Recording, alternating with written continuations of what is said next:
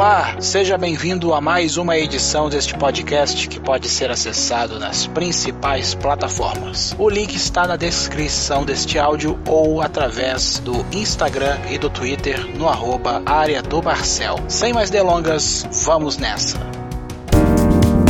E a Agência Nacional de Aviação Civil, a ANAC, anunciou novas medidas sanitárias que vão valer para toda a aviação civil do país. As medidas foram publicadas na última terça-feira, dia 19. Entre as medidas estão reforço da necessidade de uso de máscara pelos passageiros durante toda a viagem, regras para o serviço de bordo e a manutenção do distanciamento social de pelo menos 2 metros nos aeroportos. A atualização do protocolo protocolo sanitário foi publicada pela Agência Nacional de Vigilância Sanitária, a Anvisa, e vem sendo implementada no setor pelo grupo de trabalho coordenado pela ANAC, a pedido do Ministério da Infraestrutura. A nota aborda ainda vários pontos da rotina do viajante até o momento do desembarque. Os novos protocolos devem ser adotados por empresas aéreas e aeroportos. As orientações atuais, que já prevêem o distanciamento de pessoas nos aeroportos, aeroportos, a higienização de aeroportos e aeronaves e o uso dos equipamentos de proteção individual pelos funcionários do setor aéreo, mais conhecidos como EPIs. Elas seguem vigentes e vêm ocorrendo no setor aéreo desde janeiro, antes da confirmação de casos da Covid-19 no Brasil. As aeronaves mais modernas contam com filtragem de ar especial. Conforme algumas companhias aéreas já divulgaram, essas aeronaves contam com um sistema de filtro de ar EPA que captura 99,7% de partículas ao promover a renovação do ar nos aviões a cada 3 minutos. Todas as aeronaves contam com essa tecnologia, na verdade. Além da utilização de EPI por trabalhadores e servidores públicos, serão feitas campanhas de comunicação visando a prevenção e combate à doença, divulgação de avisos sonoros nos voos, áreas de embarque nacionais e internacionais e desembarque nacionais e internacionais. O desestímulo estímulo a aglomerações nas praças de alimentação de aeroportos e espaços de check-in, de embarque e especialmente desembarque dentro das aeronaves. Desinfecção de toda a área de movimentação de passageiros, pontes de embarque, aeronaves, ônibus e outros espaços de uso comum. Organização criteriosa do procedimento de embarque de passageiros e especialmente desembarque da aeronave até o solo, orientando para que os passageiros permaneçam sentados na aeronave no pouso e informados que o desembarque será realizado por filas, iniciando pelos assentos situados mais à frente da aeronave. Além disso, foi recomendada a suspensão do serviço de bordo nos voos nacionais. Isso vai dar uma polêmica. No caso da manutenção desse serviço, priorizar alimentos e bebidas em embalagens individuais higienizadas antes do serviço. Nos voos internacionais, deve ser priorizado alimentos e bebidas em embalagens individuais higienizadas antes do serviço. Vamos ver a que pé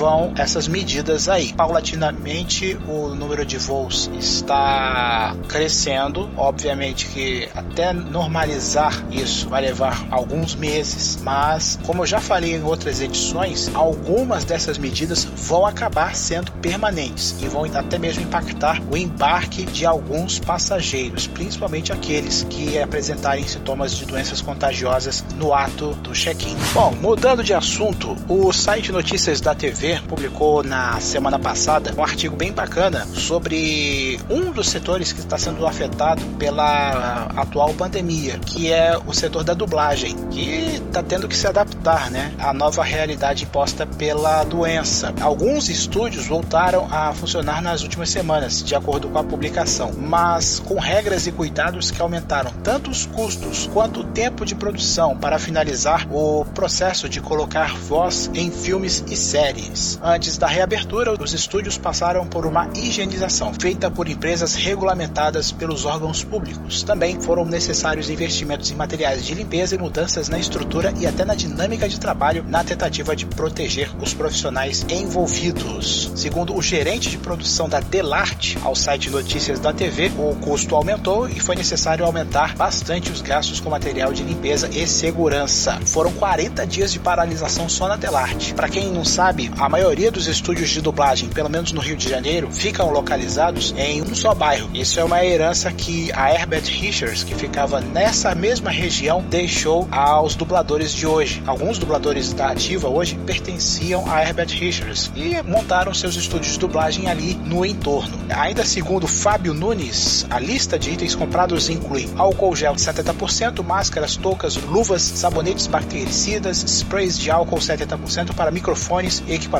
protetores de sapatos, capas descartáveis, protetores de fone, purificadores, protetores de assentos sanitários, substituição de scripts impressos por tablets e novas bancadas de acrílico em cada estúdio de gravação para facilitar a limpeza. Tem um detalhe importante aqui que o tempo de produção de filmes que antes durava três dias está durando duas semanas por conta dessas alterações. E o intervalo entre o uso de um ambiente de uma pessoa para outra chega até 15 minutos. Nesse período tem que fazer todo aquele processo de higienização, limpeza, etc, etc, etc. E tem um estúdio que leva até mais do que isso, 30 minutos, como é o caso da All Dubbing, de acordo com o relato da CEO da dubladora, a Ana Lúcia Mota, também ao site Notícias da TV. Muita gente fala assim: não tem como dublar em casa? Não tem, porque a qualidade tem que ser homogênea tem que ser em estúdio profissional mesmo. Saiu na imprensa esses dias que a Netflix está colocando ao ar algumas de suas produções sem a opção de dublagem, colocando legendas.